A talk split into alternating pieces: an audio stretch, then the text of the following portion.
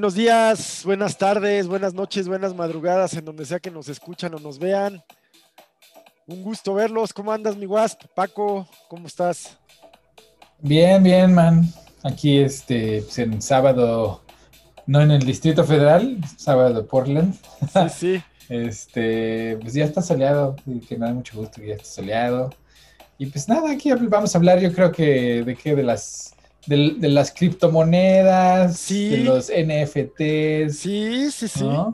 De, ¿De qué más? ¿De qué más vamos a hablar? Pues de la rebelión que hay en el sur de Estados Unidos, ya sabes que están poniendo, y de los chinos también. Ay, pues ya sabes, pues, hay muchos temas, Hay muchos temas, los temas nacionales acá en México, pues también, ¿no? Este, la verdad es que se quedan, se quedan muy cortitos respecto a estos, de estos grandes temas, ¿no? Yo creo que lo, más destacable es la estupidez de, de quienes ya, ya, pues ya se salieron, ¿no? Ya, ya consideran que el encierro fue suficiente, que, que Dios les perdonará, que ya estuvieron encerrados un año y entonces van protegidos por, mm. por un ángel sanitario y, y, ves las fotos, ya no, ya no digas de las playas, ¿no?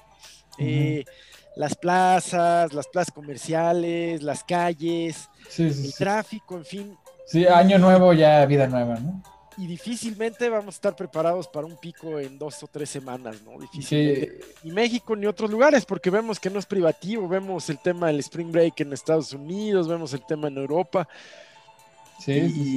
Y, y pues sí, es el, el, ser humano, no sé qué tiene que pasarle, ya hubo pérdidas, ya pues mira, es selección natural, ¿no? O sea, a final de cuentas, y, no lo estoy diciendo por mala onda, o sea, en serio, así, biológicamente somos un animal cualquiera y tenemos instintos y pulsiones y este, y una de esas pulsiones es la de muerte, ¿no? Tenemos una pulsión de, deseo mortal y unos más que otros.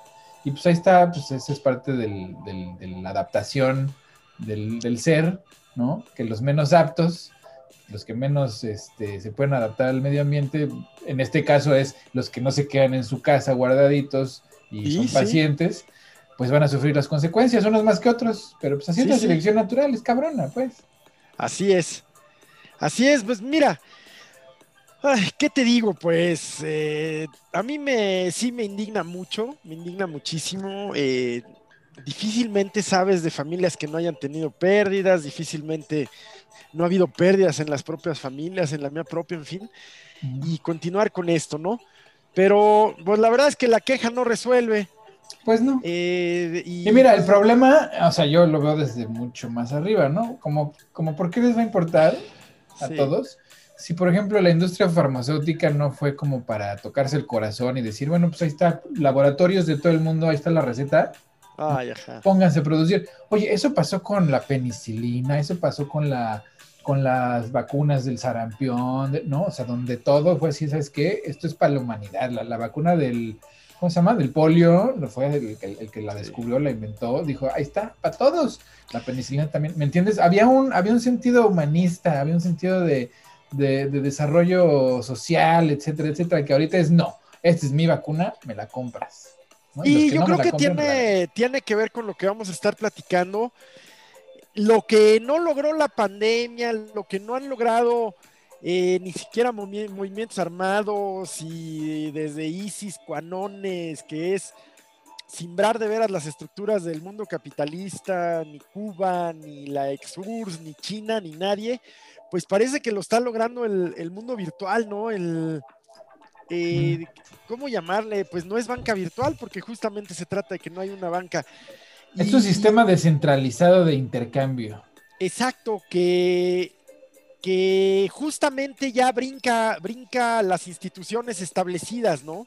No deja de ser una institución en sí misma, pero brinca las instituciones. Pero es una institución democratizada, o sea, es, son, es la automatización de la banca. O sea, ¿me entiendes? No hay una persona detrás que está diciendo esto sí, esto no, o sea, las leyes están codificadas, ¿no? Están en un, y están en un eh, acuerdo entre millones y millones de usuarios, o, sea, o de recipientes, los que tienen las, computadoras que hacen estas operaciones, que están descentralizadas, quiere decir, descentralizado quiere decir que están en todo el mundo y están en propiedad de manos de gente como tú y yo. Así sí, sí. Sea, no hay una institución como tal que dicte... No hay un banco central, no hay, no hay un corporativo de Ethereum. Exactamente, no hay nadie que realmente esté ganando de, esta tecnología más que el público mismo, ¿no? O sea, el, público gana directamente, se, se, quita una vez más en, este sentido de eliminar a los intermediarios que empezó con la piratería de la música, ¿no? Cuando Mix Up y Tower Records se quejaban de que estaban quebrando la industria de la música, ¿no? Y cuando nos dimos cuenta que salen los artistas a decir, no, espérate, espérate, están quebrando la, industria de las disqueras, la de la música aquí sigue, ¿no? Aquí estamos. Sí, sí, sí. Nosotros ganamos de conciertos, de que la gente nos, nos conozca y nos vaya a ver. Ustedes, ustedes ya se acabaron. Y ahorita creo que estamos en un momento donde, es posible que el sistema de intercambio de, objetos, tanto digitales, porque eso es lo que está interesante, como físicos, pues no tiene que ser a través de una moneda que sea respaldada por ninguna nación, es una moneda respaldada por el mundo entero, literalmente, ¿no? Sí, ya nos explicarás mejor, pero por eso comenzaba con ese comentario, porque es la verdadera democratización de la vida. O sea, el rollo político y el rollo elecciones y el rollo, eso, la verdad, frente a la cotidianidad queda a un lado, ¿no? Mm. Aquí simplemente es el uso. O sea, te estás brincando legalmente a las instituciones hechas para mantener a un sistema financiero que fue creado para beneficiar a un grupo determinado. Y si estás fuera de ese grupo, pues mm, vives bien, vives o sobrevives. Me parece que las criptomonedas, pero hay que distinguir bien, ¿no? El tema entre Bitcoin, Ethereum, eh, pues ese tema sí ya es, ¿cómo decirlo? Es el individuo el individuo generando valor, el valor de la propia moneda, eh, generando el propio acuerdo, el contrato, la operación, sin necesidad de pasar por ningún Visa, Mastercard, de American Express, Banco Central Europeo, Banco de México, Reserva Federal Estadounidense. Pues y ahí yo como banquero estaría aterrorizado porque la única forma de parar esto es apagar el internet en todos lados. O sea, sí no hay para atrás. O, te, o ves cómo le haces para subirte a la ola o desaparece. Exactamente. Yo sé ya de dos instituciones bancarias grandes, una que además eh, pues es muy agresiva en bolsa y demás, eh, Deutsche Bank, mm. ¿no? Y me parece que JP Morgan también empieza ya a hacer operaciones en, Ethereum. Sí, y países ya... Nunca, nunca le tuvieron fe. Es que el Bitcoin tiene un, no es una, no es una desventaja, ni es una característica, ¿no? O sea, el Bitcoin es como el oro. Sí. El Bitcoin es una comodidad, un commodity, que como hay un número limitado de Bitcoins, pues tienen, el valor crece dependiendo de cuánto desee la gente tener esa propiedad. Exacto. el oro. Sí. Ethereum es diferente. Ethereum, Ethereum es una tecnología que usa como moneda el Ether, ¿no? ¿Y qué es el Ether? pues simplemente es el intercambio de verificaciones, o sea, es la energía, te cobran cuando tú creas un contrato en Ethereum, ¿no? Eh, para crear de un, de un archivo digital un objeto único, ¿no? Lo que hacen es creas un contrato respaldado por toda la comunidad, toda la red mundial, que dice que esta imagen JPG, este punto .mov, o sea, este video, esta foto, este sonido, etcétera, ¿no? Que es digital. Ahora ya no es un archivo, es un objeto y tiene un, código único que es inmutable, o sea, para siempre. Lo que lo hace ser un objeto único de colección o de uso, lo que quieras, para lo que lo quieras, ¿no? O sea, la gente, así como compra la gente joyas, pues ahora está comprando la gente estos productos que se llaman, se llaman NFTs, NFTs, que son Non-Fungible Tokens, ¿no? que lo que quiere decir es que no se puede dividir, o sea, cuando tú, yo tengo una foto de mi perro y la subo y la convierto en un NFT para venderla, le asigno un precio de un Ethereum, ¿no? Ajá. Y ese, ese, esa foto de mi perro que cuesta un Ethereum, cuando alguien la compra, pues no la puede seccionar, es un solo objeto, ¿no? tiene el valor pues, que le da el mercado, literal. Sí. ¿no? Ahora, ¿cuál es la diferencia con los fungible tokens como Ethereum, como Bitcoin, como Litecoin, todas esas? Que los fungible sí son seccionables, o sea, yo puedo comprar fracciones de Ethereum, puedo comprar fracciones de Bitcoin, pero no puedo comprar fracciones de un NFT o de la foto de mi perro con el código porque no la puedo fraccionar. Sí, sí. Tiene el costo que tiene dependiendo del deseo que tenga el mercado. Así es. Es, es eh, la verdad es que pues es la pura ley de oferta y demanda, claro, muy compleja, pero llevada al máximo, ¿no? Sin intermediarios. Hay un tema a eso, justo.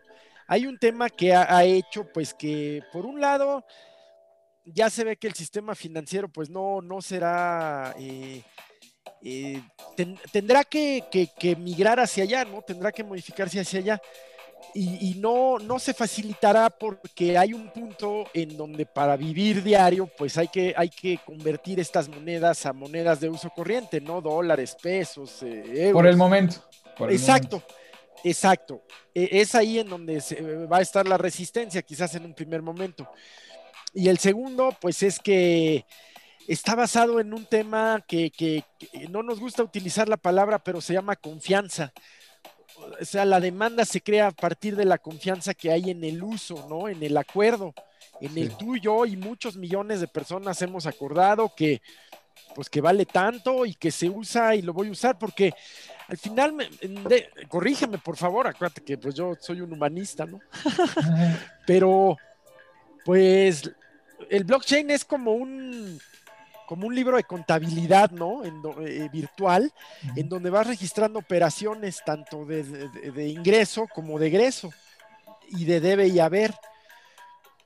Y, y otras personas confían en que esa información que se está, que se está registrando es, es verídica. Sin embargo, aquí no depende de nadie que lo registre es una inteligencia artificial la que lo está es, exactamente, es un código corruptible. Inmutable, ajá, inmutable. no se puede confiar, no se puede corromper, es lo que es. Sí, sí, sí. Y, en ese, entonces ahí pierde uno la capacidad como banca, ¿no? De cobrar por, por, los servicios de transferencia, porque pues ya Ethereum incluye ese mismo servicio. Tú puedes, yo te puedo transferir a tu wallet ¿Y? centavos de Ethereum y centavos de Bitcoin, lo que sea, ¿no? Directamente sin que ningún banco me cobre ninguna comisión o ninguna, ¿no? O sea, te cobra la aplicación una comisión por compra o venta de, moneda, de criptomoneda, pero no se acerca en lo más mínimo a las comisiones que te cobran los bancos por hacer cualquier transacción, ¿no? De sí, sobre todo en México, ya como les gusta abusar en México. La ley en México bancaria, la ley bancaria en México está hecha para abusar del cliente, literal. Híjole, sí, oye. Este, o sea, te roban, en, México los la banca te roba tu dinero, te lo desaparece y luego o sea, este, este caso es real, ¿no? Este caso es pues el mío. sí, el tuyo, ah, y así hay otros. En dólares, cuenta en dólares, desaparecen los dólares mágicamente un día. ¿Dónde están? ¿Quién sabe? Sí, sí. Eh, acto siguiente, eh, bueno, ya recuperamos este, su dinero, señor. Este, está bla, bla, bla, bla, una pinche eh, excusa bien. Sí, ¿no? Y me, dice, y me dicen, oiga, pero ¿sabes qué? Este, pues le vamos a convertir sus dólares a pesos y luego se los convertimos a dólares otra vez. Y le digo, ¿y cuánto le van a perder ahí, carnal? Sí, sí, sí, sí. No, pues es que le digo, no, ¿sabes qué? Dámelos en efectivo. Dame mis dólares así, directo. Sí, sí. Y, los y la, verdad, pues los conviertes a Ethereum y ya. ¿No? O sea, ¿para qué los pongo en el banco? Si el banco en México me los va a querer robar y después de que los caches, además de todo, te roban, ya no tanto, nomás un poquito, por las transferencias y cambios de moneda. Sí, sí, sí, este, sí, Etcétera, etcétera. Total que pues eso, eso con Ethereum o con Bitcoin o con Litecoin o con even, ¿cómo se llama todavía? El, que era la broma de la moneda del perrito, del wow, coin o algo así se llamaba. Pues son mejores para, guardar tu dinero, ¿no? No solo te dan rendimientos exorbitantes, ¿no? Mientras haya confianza, como dices, pero además no te, no te roban tu dinero, no te cobran las comisiones de dinero que es tuyo y que los bancos nada más te dan mordida tras mordida, ¿no? Sí, sí, sí, sí, sí, sí. Pero bueno, lo que, que preveo, pues una enorme, enorme resistencia de, pues, del sistema financiero, no solo bancos, porque toma en cuenta que también eh, serán operaciones en bolsa, serán operaciones de futuros, de, como mencionabas, los commodities, mercancías, ¿no? Petróleo, eh, hay, hay, hay, varios alimentos que están en los mercados de futuros y de commodities, eh, cereales, en fin, en fin. pues el mundo hoy, hoy está hecho y estructurado para moverse con dinero. Claro, pero cuando, por ejemplo, Tesla ya te acepta pago. Ahí, exactamente. pues dices, entonces, ¿qué onda ahí? ¿Qué onda? ¿Quién? Exactamente. De hecho, eh, pues ya hay algunas plataformas de inversión que aceptan que inviertas en Tesla, en, en bitcoins. En Bitcoin. ¿no? ¿Sí? Entonces sí, o sea, la, resistencia está ahí y, lo único que podrán hacer es, es alentar el proceso pero así yo no veo cómo le puedan hacer. O sea, ni siquiera, o sea, ahorita todavía no entiendo cómo le podría hacer la banca tradicional para montarse en el negocio de las, de las criptomonedas. PayPal lo está haciendo muy bien, o sea, PayPal lo que está haciendo es, de manera inicial, te está dejando comprar criptomonedas sin poder transferirlas eh, a otras wallets. ¿Por qué? Porque se meten en broncas con sus clientes más chonchos, que es Mastercard y, este, ¿cómo se llama la otra? Mastercard y, Visa, ¿no? Sí, sí, sí, sí. Entonces, por eso, por eso no lo están dejando hacer las, o sea, te dejan comprar criptomoneda como inversión, como acción, pero no intercambio. ¿Por qué? Pues porque justamente no quieren perder a sus clientes más grandes. Pero en el momento en que esos clientes les sean menos importantes que sus inversiones, ¿no? O sea, su venta y, transacciones con criptomoneda, pues también los mandan a, volar, ¿eh? Ahí va a estar el punto de quiebra. No olvidemos que los mercados, pues, siempre reaccionan a su beneficio o a su perjuicio, siempre. No, entonces, cuando los mercados ya eh, quizás determinen o detecten que es inminente el tránsito, pues comenzaremos a transitar a una economía de esta. Yo creo que todavía va a pasar tiempo, Europa, Estados Unidos quizás no tanto. Pues yo le, doy 10 años, ¿eh? Europa y Estados Unidos. Vamos a pensarle 20, 30 en México, Latinoamérica y resto del mundo. Digo, sin contar, por supuesto, Japón, China, ¿no? Sí, claro. ¿China cómo va en este tema de las criptomonedas? La verdad no sé, son muy cerrados en ese O sea, todo lo que es finanzas y todo, no hay mucha información. Sus bolsas, ¿verdad? Son... Sí, no, quién sabe, o sea, ahí quién sabe. Pero el, hecho es que el mejor momento para comprar eh, criptomonedas era ayer, literal, ¿no? Y hoy es el siguiente mejor momento. Sí, sí, sí, sí. Y, y este de esas tú sugieres Ethereum. Yo le tengo fe a Ethereum y esa es mi, mi opinión, porque como, como les decía, pues es una tecnología que tiene una funcionalidad detrás, o sea, es, es escalable, es este, funcional y, este, y tiene un, un, sistema de verificación que es infalible, o sea, literal, es, es la automatización absoluta, no hay nadie detrás que te esté tomando decisiones, son meros números ceros y unos que, validan las operaciones. Por eso, por eso es que no hay, no hay, o sea, la ley está codificada, o sea, la ley del, la ley de lo digital es como la ley del universo. Sí. ¿No? Las leyes del universo, las leyes, las leyes, las leyes. Sí, sí, sí, sí. Las de la física, esas no se pueden romper, cara. No. ¿No? En el mundo digital es igual. El código son las leyes de la física del mundo digital. Y mientras esté codificado y, y de la manera en la que está codificada, no se puede corromper. Y eso es lo que le da confiabilidad, justamente, ¿no? Exactamente, exactamente. Justamente. Eso es lo que le da confiabilidad. Oye, pero, pues es que no deja de ser complicado. Mira, en un país como México y sé que parte de Latinoamérica donde pues todavía el uso de cajeros electrónicos es limitado. Claro, no en las grandes ciudades, por supuesto. Eh, ya no digamos el uso de banca electrónica o banca digital, pues la verdad es que el uso de criptomonedas no es fácil, tienes que primero decidir para saber cuál es el mejor mercado o, criptomoneda, ¿no? Primero. Bueno, eh, tú, tú, dirás, y válidamente, pues asesórate, pero estamos hablando del común de la gente. Luego, este tema del wallet o cartera o billetera digital, ¿no? que, que tienes que tener una wallet o billetera Pues digital. sí, es que ahí está la brecha, man. Mira, estamos es creando una sociedad en donde las, las criptomonedas van a ser para gente rica, ¿no? O Ajá. gente de cierta clase. Y el Ajá. dinero federal, ¿no? La moneda federal va a ser para gente pobre. ¿Entiendes? Ah, Eso va a crear un problema enorme, porque la, la- o sea, imagínate que las áreas urbanas, pues no vas a, como tú como campesino no vas a poder acceder a nada, porque Así tú es. traes tus pesos. Así y en es. la Ciudad de México, pues va a haber pues, Bitcoin o, o Así es. Ethereum o lo que sea que, que haya, ¿me entiendes? Entonces, ahí vas a crear comunidades que están completamente desconectadas, ¿me entiendes? O sea, ahí- Totalmente. eh, el problema de las revoluciones es que si no te montas, te quedas. ¿No? Y si te quedas, o sea, no, no te adaptas, no sobrevives.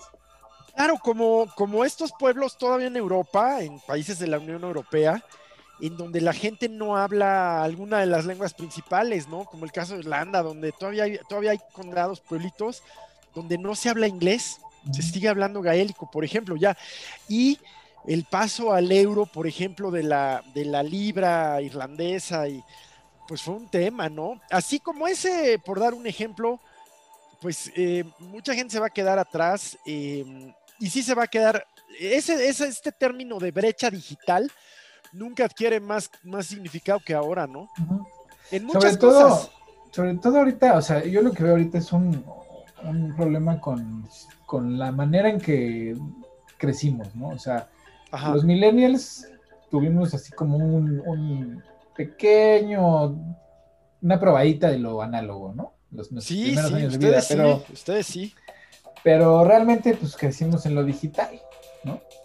Y en lo digital pues nos movemos este, de manera pues muy cómoda, pero yo veo a las otras generaciones, a las más arriba, que les cuesta mucho trabajo, ¿no? O sea, por ejemplo, estaba yo leyendo los, los, los baby La boomers. No vayamos tan lejos. La mía pero- es un espantajo, el choque con la tecnología y la de arriba de mí, los boomers, exacto. Sí, no, no saben hacer nada, güey. O sea, a mí ayer me impresionó, estaba leyendo un artículo que pues hay muchos británicos que se fueron a retirar a España, ¿no? Y pues las pensiones eh, les alcanzaba para tener una vida, o sea, ya, y ni siquiera son este, son gente inglesa que se, que va a España o a estos lugares donde se retiran a aprender el idioma. No, no, no. Ellos llegan, compran todo y este, crean Little England, ¿no? Como los estadounidenses en Ensenada. Ándale, ándale, ¿no? O en San Miguel de Allende. Exactamente. Que, Y es muy, que está muy bien, ¿eh? sí, no, o sea, eso no tiene, no tiene Relata bronca, mucho. pero, pero no se habían dado cuenta estos idiotas, porque además votan, ¿no? En, en- Sí. en Inglaterra y votaron por el Ah, Brexit, sí, sí, sí. ¿no? Y los muy idiotas no se habían dado cuenta que votar por el Brexit significaba que o se regresaban a Inglaterra sí. o su servicio de, de seguro médico Ya no los cubre. ya no los cubre. ¿Por qué? Porque pues ya no son parte de la Unión Europea, ¿no? Y su, y su estancia permanente, pues tampoco ya no la cubre. Los beneficios fiscales, los Sí, beneficios fiscal. migratorios. Entonces Sí, están, sí. es- la nota y, y estaba eh, enfocada al, al enojo tan grande que tenía esa comunidad en España, ¿no? La- de ingleses, de que les- pues, los estaban corriendo. Y pues, y, y- y la- o sea, si tú dices, pues bueno, pues votaste a favor del Brexit, o sea, ¿qué, qué es lo que esperabas, no? Y, y- y ahí es donde te das cuenta que votaron con el estómago pensando en, en el mundo en el que ellos crecieron, Así es. ¿no? En donde sí te puedes, ¿no? Seccionar y Sí, poner este, sí, sí, sí. fronteras y no hay consecuencias de nada, ¿no? O sea, El Bonanza, XIX, bonanza. ¿no? pues Mediados más del 20, del 20, o sea, de que después guerra de no pasa nada, aquí hay crecimiento, sí, Sí. o sí. ¿No? Sí, sí, sí. Y con esa lógica, pues han vivido y se han ido a retirar. ah, y no solo en los ingleses, sino o sea, todas las nacionalidades. Sí, Y sí. tienen estos comportamientos que tú dices, pues a poco no sabías, cabrón, ¿no? O sea, Sí. a poco de verdad esto es como una sorpresa para no, no, no te diste el tiempo de abrir Google y googlear. ¿no? Consecuencias que tendrá el Brexit. en Exacto. Sobre Y lo todo, mismo pues, si con- tienes una casa en España, ¿no? Ajá. Y lo mismo con cosas tan pedorras como Excel, Eh. ¿no? O sea, ¿cuántas veces yo no le pido a alguien un poco más mayor que yo, ¿no? Sí. Unos 15 años mayor que yo, oye, ¿me ayudas con esta tabla de Excel? Necesito que hagas esta fórmula. por-". ¿Cómo? Oh, pues googlealo, entiendo que no sepas, pues yo tampoco Me pongo el saco, ¿eh? Ajá. Absolutamente. el hecho de que no se, no se hayan dado cuenta que en su mano, así en su mano tienen una computadora que les tiene las respuestas para todo, güey. Pero para todo, cabrón. O sea, esa, antes eran libros. Antes eran libros, ahora es un aparato que está en tu mano, que lo único que tienes que hacer es saber preguntar, güey. Neta, así. Y saber preguntar es muy difícil, o sea, no creas que es, que es algo así como evidente, obvio. Hay que saber cómo funciona eh, la herramienta, ¿no? Por detrás, para entender qué es lo que le vas a decir. La herramienta funciona con, con palabras claves, ¿no? Entonces, si tú le pones, con que le pongas las palabras, o sea, la pregunta como tú la preguntarías, así de, ¿cómo manejo un carro? Así, literal. Pero no, yo veo a mis a, mis mayores, ¿no? Escribirle una carta a Santa Claus a Google, ¿no? Dices, no, pues no necesitas tanta descripción, es así como si un niño lo preguntara, está hecho para idiotas, pues. ¿Entiendes? ¿Cómo ves, man? Pues sí, sí tienes razón. Lo que pasa es que me, me, ubico en este último grupo. Por supuesto, no me pongo el saco de tus epítetos, pero pues sí, sí, sí, es un choque tecnocultural fortísimo, ¿eh? fortísimo, pero pues hay que hacerlo porque es tanto como llegar al cajero y no, no saber operarlo, ¿no? Exactamente, ¿no? Y eso es así como en lo técnico, pero en lo, en lo más, este, en, digamos, en lo ideológico, pues también hay ciertas cosas que pues entiendo, pues no sé si sea de época, pero sí veo que hay una mayor disponibilidad para seguir órdenes, ¿no? O sea, es más como el dime qué hacer y lo hago, ¿no? Y, la generación es más de los milenios para atrás, ¿no? Cada vez más. Es, a mí me vale lo que me digas, o sea, yo lo voy a hacer como yo lo sé hacer y ahí te digo cuando esté hecho, ¿eh? O sea, no me estés molestando, cabrón, no me, das, no me des órdenes porque me distraes. Sí. Sí, sí, sí, sí. Y, este, y entonces ahí está el choque ahorita de los que están, ¿no? Y lo, lo digo desde el gobierno, ¿no? Los presidentes, los directores de empresas, los jefes, etcétera. Y los que ahorita estamos surgiendo, ¿no? O sea, los que estamos tratando de tomar las riendas de las cosas. El problema que tiene mi generación, ¿no? Que, que, la tuya también la tiene porque no los han dejado jugar, cabrón. O sea, los baby boomers no se han desmontado de sus posiciones de control. Sí, y, sí. Y, y, es algo atípico, porque si tú te das cuenta, así, en la historia del siglo XX, pues los liderazgos no eran gente tan mayor, cabrón. ¿no? Eran liderazgos de gente pues, en sus 40, 50, John F. Kennedy, este, o sea, si te vas al principio del siglo XX, sí, pero a mediados del siglo XX, cuando hubo más desarrollo, cuando hubo más empuje, cuando, pues era gente de edad media, ¿no? O sea, en, sus 40, 50.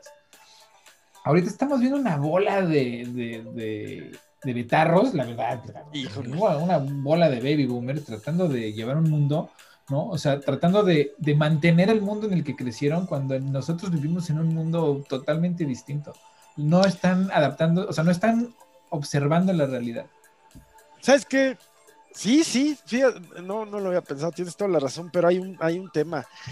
Esa generación es la que detenta el poder pues en varias áreas, político, económico. financiero y económico, sí. Eh, incluso muchos dirigentes sociales. Eh, entonces, en, el fondo, esto que hablábamos de las criptomonedas. Eh, es una rebelión, es una rebelión. Exacto. Que va a trascender, va a trascender porque porque te obliga, porque no va a haber de otra, ¿no? Sí. Es decirles, tu sistemita ese, que me caga, ¿no? Lo odio, de abuso, de rapiña, de inconsciencia, ya no lo quiero. Ahí quédatelo. O sea, quieres jugar con tu, tu sistema político, ahí está, quédatelo. Nosotros ya no jugamos, ¿no? Y entonces están, están así bien chistosos, como llamando a las masas, así, voten por mí, voten por mí, yo les voy a dar la solución.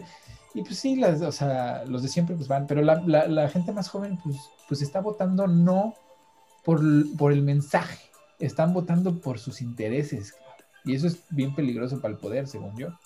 A la hora que tú ves que Bernie Sanders tuvo posibilidades de ser presidente en este país, pues yo, como status quo betarro, pues yo estaría enterrado, ¿no? Pues eso quiere decir que todos esos chavos que, que, hoy tienen 20 años, sí. que van a ser, que ya son mayoría, pues van a, van a generar una ola de, de, ideologías que ya no están atenidas a la Guerra Fría. Porque no vivimos la Guerra Fría, nosotros nos vale madre la Guerra Fría, literalmente. ¿no? Comunismo a mí me, da igual, o sea, llámale como quieras, si es justo, es justo, y si no, pues no, ¿entiendes? Y, este, y entonces estamos viendo ese cambio ideológico en donde la gente está empezando a votar por sus intereses, no por las ideologías. Las ideologías se quedaron en la generación de los, de los boomers, eso del comunismo. Yo creo que hasta la mía. Ajá. ¿no? Yo soy generación mix. Ándale, sí. 80s, 90s y más. Pero no sé qué generación soy, creo que X. X, o algo así. sí, eres X. Chale, suena feísimo. Pero sí, este sí quedé en medio y soy más boomer que millennial, sin duda. Millennial no tengo nada.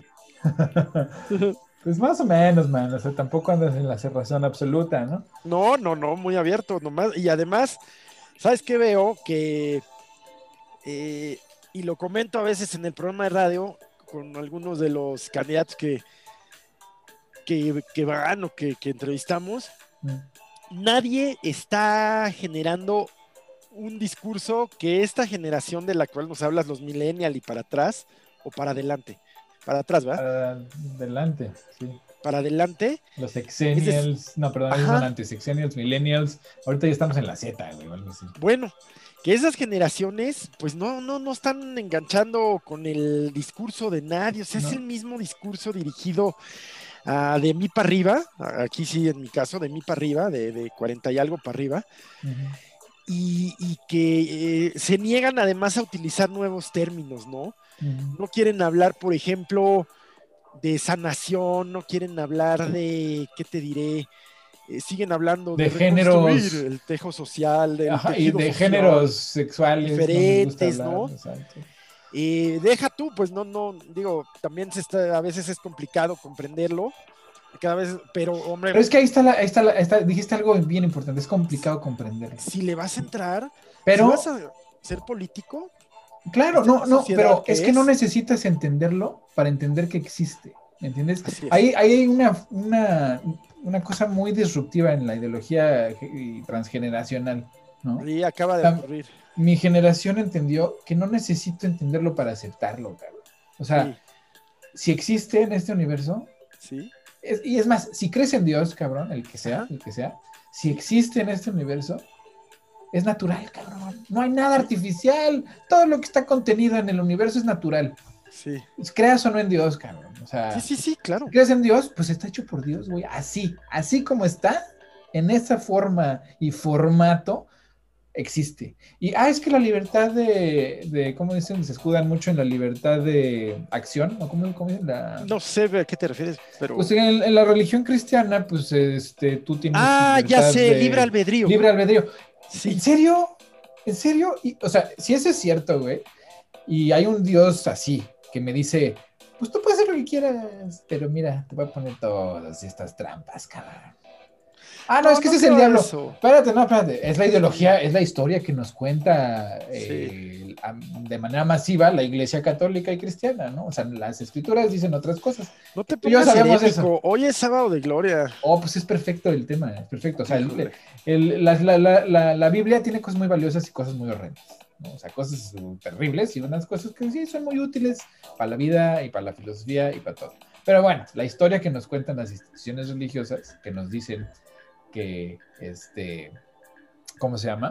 Que la ley es la ley, de la ley de la vida es la ley y no hay de otra. No hay de otra, cabrón. Pues eso ya no checa. Con gente de mi, de mi generación y de las más jóvenes, pues sabemos y entendemos que no necesito yo entender al otro para que exista, cabrón. O sea, si, el otro me dice, es que a mí me gustan los hombres y me gustan los, soy, soy, hombre, me gustan los hombres, o soy hombre que quiero ser mujer y me voy a transformar en mujer, y, pero también me gustan las mujeres, ¿no? Entonces, o sea, no necesito yo entender su necesidad, ¿no? O, su, o su, pensamiento para, pues bueno, ¿qué es lo que quieres, güey? Pues mientras no me, me lastimes a mí o a otros, sí. Pues es lo que quieres, ¿no? Y esa, esa, esa ideología, esa, esa, sensación es liberadora, así, es de libertad absoluta, porque entonces no me molesta la existencia del otro por ser diferente. Es cierto.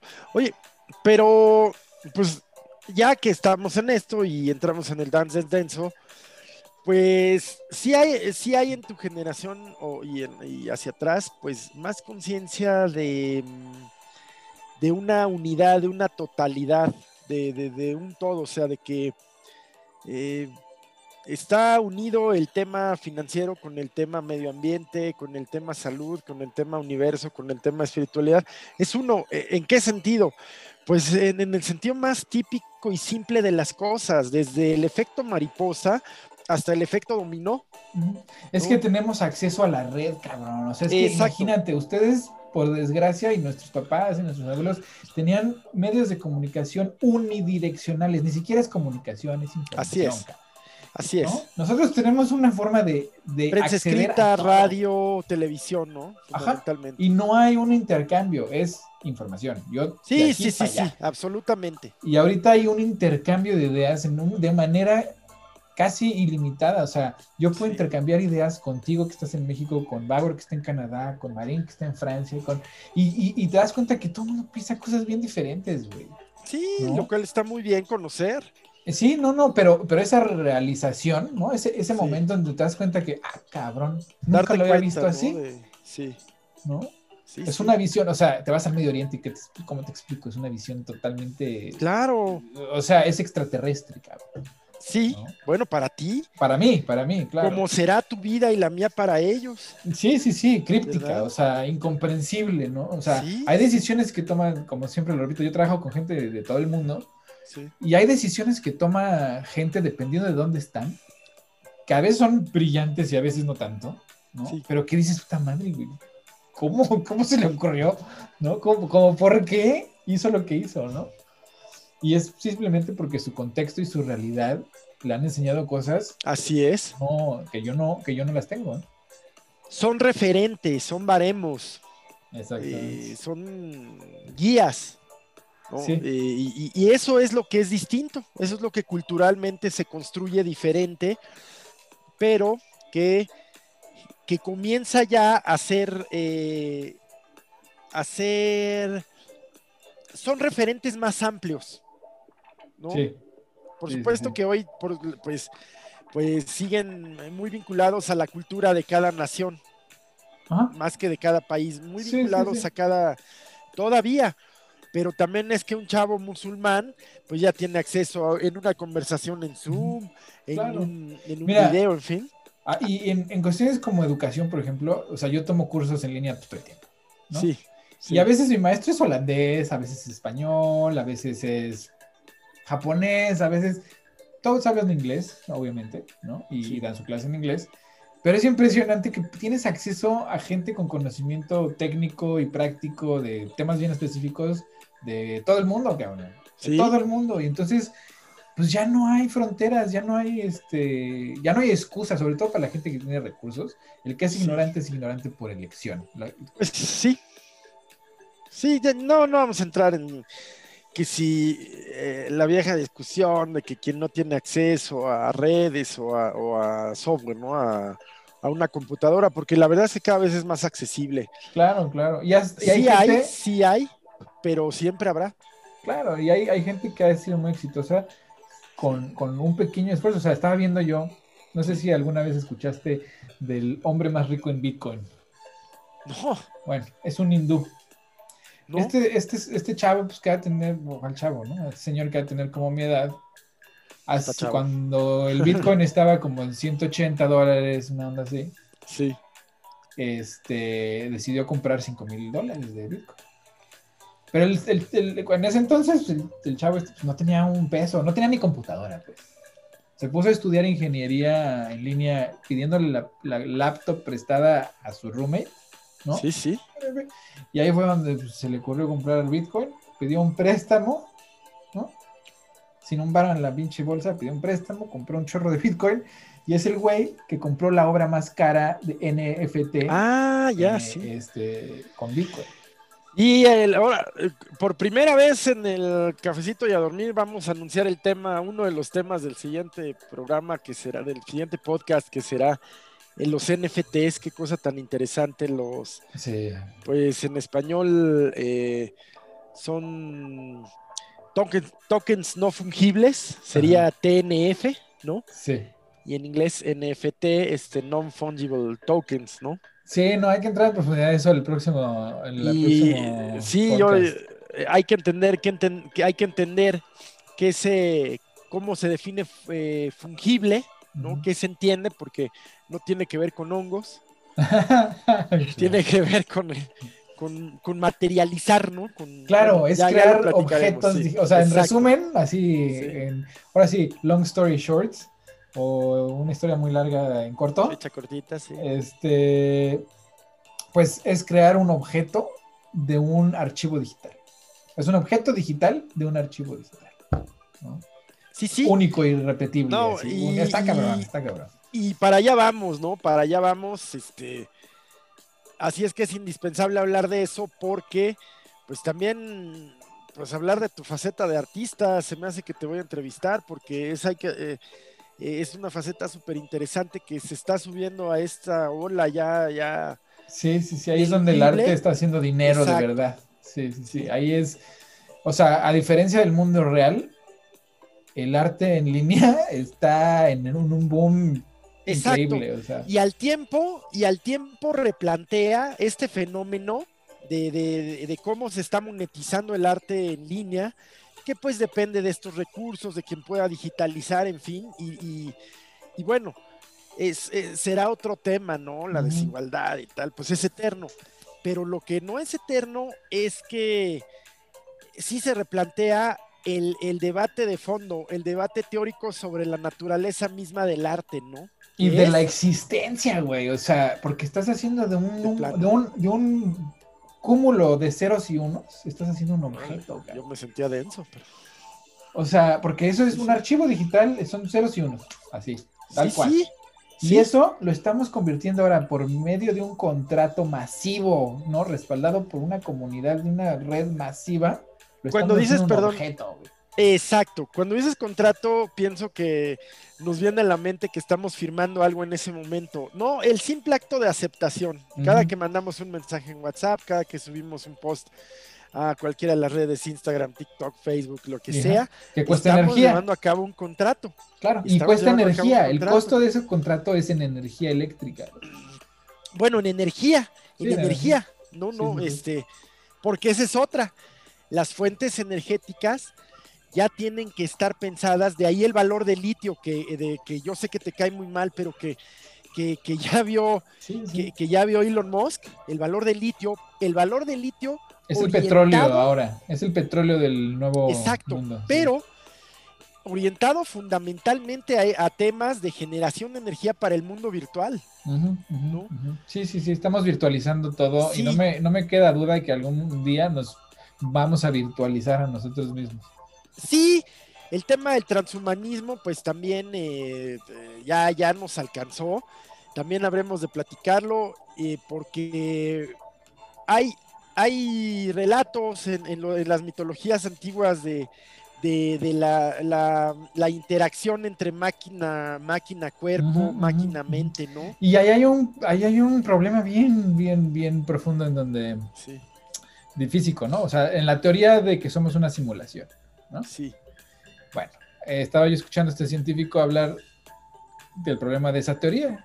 Resulta ser que una de dos, o eres, o estamos en la primera fase de esa teoría donde nosotros somos los primeros que estaremos por digitalizar nuestra existencia y crear una, una réplica o un mundo eh, fake del real, ¿no? Digital, ¿no?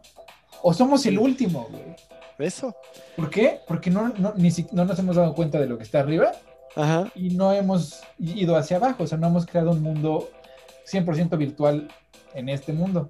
¿Me entiendes? sí, seguimos todavía en, o, estamos en, tres planos. en tres planos. En tres dimensiones. Pero si hay, si hay un. Hay una, si esto es ¿eh? una simulación y algo más está controlando esa simulación, bueno, no hemos accedido a comunicarnos con el exterior. Así y es. sí, es posible crear un mundo en, eh, encima, perdón, adentro de este mundo, pues tampoco lo hemos logrado. Entonces estamos atorados en un dilema en donde o somos los primeros o somos los últimos. Exacto. ¿No? Exacto, yo, yo vi Tron, la original, eso da una idea de mi generación, ¿no? Y no sé, es qué miedo me daba pensar que era yo parte de un videojuego. Bueno, pues este, no sé, a veces lo pienso, ¿no? Pues ahora sí, ya llegamos al medio tiempo. ¿Cómo estás, Paco? La hora cara, la hora cara del podcast. ¿Qué tal, Héctor Gil? Gustazo saludarlos en este estado de gloria. Este, espero haberlo dicho bien para toda la comunidad este, católica, de la cual, por cierto, yo soy este, uno de los miembros. Entonces, si ¿Ah, sí? Yo no te creo, güey. Si, no me lo sé, eh, ahí les estoy diciendo qué tan practicante soy de, de mi religión, este, creyente, pero sí, no, no, tan practicante, la verdad. Eh, pues para hablar eh, de deporte, Juegos Olímpicos, ya pues se clasificó la selección mexicana, la selección sub-23 a los Juegos Olímpicos luego de que venció a Canadá en las semifinales del fin de semana anterior, el pasado domingo 2 por 0 venció a Canadá. Y en la gran final empata a uno con Honduras y se impone 5-4 en tanda de penaltis, partido donde ya ambas selecciones están clasificadas, ¿no? Aquí la nota para el deporte de nuestro país es que por primera vez van a haber tres equipos clasificados a los Juegos Olímpicos. Eh, tres equipos, ¿a qué me refiero? Históricamente, pues vamos en deportes individuales. La mayoría de las medallas que México ha conseguido en Juegos Olímpicos han sido en deportes individuales. Eh, de conjunto solamente se ha conseguido en polo en dos ocasiones, que fue en París 1900 y eh, en Los Ángeles 1932. Eh, así también como en el tema del el básquetbol, eh, también se consiguió medalla eh, en esos mismos Juegos. y la otra había sido la del fútbol de Londres 2012. Nunca han ido más de dos conjuntos, es decir, de repente, por ejemplo, los Juegos pasados fue México en fútbol varonil y fue también en voleibol varonil. Alguna vez en Atenas 2004 México participó en fútbol tanto varonil como femenil. Este tema de cuando se fue en polo y en básquetbol, pero nunca tres equipos habían clasificado. Y para esta ocasión está clasificado, además del fútbol, el béisbol, lo cual tiene muy contento al presidente de este país, que pues, es beisbolero y justo en su sexenio le toca que en béisbol se clasifique unos Juegos Olímpicos. Y también la selección de softball, este deporte que es eh, pues exclusivo prácticamente en, en, cuanto a su práctica eh, a las mujeres. ¿no? no hay béisbol femenil como tal y el softball a nivel olímpico es, eh, es femenil. ¿no? También eso se me hace sumamente machista. Yo, o sea, yo, yo, yo jugué béisbol muchos años, muchos años. Y nunca entendí, y bueno, perdón. Y de la, en la liga infantil de los que seis que te dejan entrar hasta como los diez, si hay niñas jugando contigo béisbol. Y ya después ya no las dejan jugar. Así es. Bueno, el fútbol igual, ¿eh? Pero, se me hace así como que no es justo, ¿eh? Debería haber béisbol para mujeres. mira, yo también jugué, jugué y me gusta, me gusta mucho el béis. Y también nunca entendí, me acuerdo justamente que en la escuela, en, en, la preparatoria había un equipo de softball. No había béisbol varonil, pero había un equipo de softball de niñas, solo de niñas. Y la razón que daban, pues era que la fuerza con la que lanzabas. No manches, yo vi lanzar a las pitchers. Exacto. Y se llevan a, cualquiera y batean igual de duro, en fin. Eh, corren más rápido. El tema del softball, pues no sé. Eh, a lo mejor se parece más al, cricket, ¿no? Al abuelito del base, pero pues no sé, no le acabo de entender, igual que, que el Wasp. Eh, pero qué bueno, pero qué bueno que pasó. Me da muchísimo gusto, digo, más allá de que le guste al presidente o no, a mí como beisbolero me da mucho gusto que estén los dos equipos en, Tokio. Y, para dejarte continuar, Paco, pues sin duda les va a afectar la pandemia a los, en el sentido de la pérdida de tono muscular, de práctica de, de grupo, no sé, de tantas cosas que les afecta a los, a los deportistas de todo el mundo, ¿no? Que no pudieron practicar y entrenar como lo hubieran hecho en condiciones normales, ¿no? Sí, o deportistas que a lo mejor hace un año estaban en su, en su mejor momento y ahorita pues con el parón este, pues eh, no van a llegar. Y otros que a lo mejor hace un año no dabas este, un quinto por ellos, pues van a llegar y, y, a lo mejor hasta vamos a tener historias de atletas que si hubieran sido los Juegos hace un año, a lo mejor hasta la historia hubiera sido, no hubiera podido participar porque estaba lesionado y este, se, se suspendía, bueno, se postergaron eh, me recuperé de mi lesión, llegué y gané una medalla, ¿no? Seguramente vamos a ver muchas historias de esas eh, tanto para de gente que gana medalla eh, en una historia así, o al revés, que estaba en mi mejor momento, me lesioné o tuve un bajón y perdí ese momento y no pude ganar medalla en los Juegos de, de Tokio. Eh, para redondear esta, esta idea del tema de la clasificación de estos tres deportes, destacar lo del béisbol y lo, lo del softball, porque los próximos Juegos se disputan en París.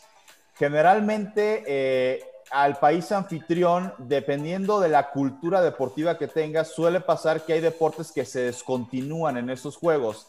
El caso del béisbol y el softball son deportes que no se practican mucho en Francia.